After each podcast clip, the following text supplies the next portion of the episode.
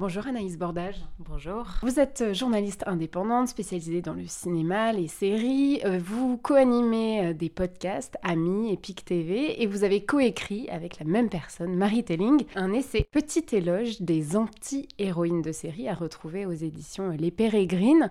Alors d'abord, pour commencer, c'est quoi une anti-héroïne de série? C'est un personnage féminin qui n'a pas du tout des comportements parfaits, mais qu'on ne peut pas s'empêcher d'aimer.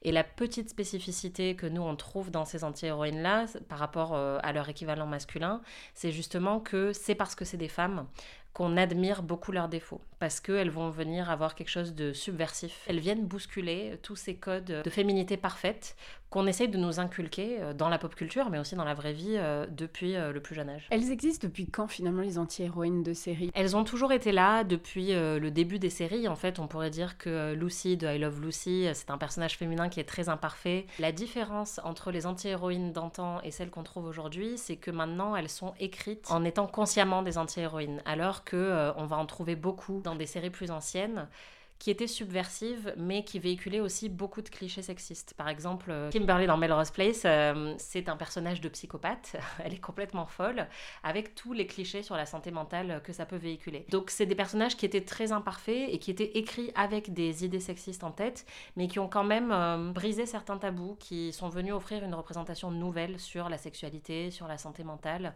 et qui ont ensuite permis à des anti-héroïnes plus modernes et un petit peu mieux écrites d'arriver par la suite. Si on prend l'exemple, et vous en parlez beaucoup dans le livre, de Skyler White, la femme euh, de Walter White dans Breaking Bad, c'est un personnage, on peut se demander si les scénaristes l'ont vraiment aimé dès le début. Effectivement, je pense qu'elle a été d'abord écrite comme crispante, mais c'est une logique euh, narrative implacable, c'est-à-dire qu'elle est contre le héros de la série, qui est lui-même un anti-héros, euh, qui est Walter White. Lui, on a envie de le suivre dans ses aventures, et elle, elle le freine. Donc, naturellement, on est contre elle. Elle est devenue de plus en plus détestée par un public principalement masculin, qui ne comprenait pas non plus que Walter White était un anti-héros, en fait, qu'il voyait purement comme un héros, qui a eu beaucoup d'insultes misogynes proférées à son encontre et à l'encontre de l'actrice elle-même. Et en fait, euh, les scénaristes euh, ont intégré ça à l'écriture de la série au fil des saisons, où effectivement, plus Walter White se transforme en personnage évidemment toxique, plus elle, on se rend compte aussi qu'elle est victime de cette toxicité. Et hum, moi, en revoyant la série Breaking Bad euh, pour écrire le livre,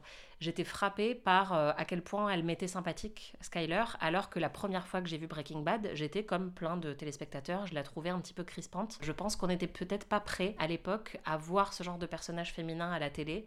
C'est un personnage qui s'excuse pas d'être en colère contre son mari, d'être euh, parfois dominante, autoritaire. Est-ce qu'il y a des tendances aujourd'hui dans l'écriture de nouveaux personnages féminins qui les inscrivent ou pas d'ailleurs dans cette veine des, anti-héroïnes selon vous? Il y a une tendance qui nous agace un petit peu avec Marie, c'est la tendance des euh, strong female characters ou des personnages féminins forts, badass, euh, qui vont parfois en fait répondre à des codes très virilistes, euh, qui vont être fortes physiquement ou mentalement et qui vont très peu montrer leurs émotions. C'est un archétype qui a pu être assez jouissif pendant un certain temps, et c'est le cas dans Buffy. Et en fait, aujourd'hui, on a l'impression que pas mal de scénaristes, de créateurs et de producteurs ont retenu les mauvaises leçons de ça, et qui veulent un petit peu créer un nouvel archétype féminin qui est une nouvelle forme d'injonction. Est-ce que vous avez une anti-héroïne de série préférée? En tout cas, la première qui m'est venue en tête quand on a commencé à, faire le plan du livre, c'était Nora Durst de The Leftovers, et c'est celle qui conclut le livre. Je pense que c'est euh, peut-être mon personnage féminin préféré. Nora Durst, euh,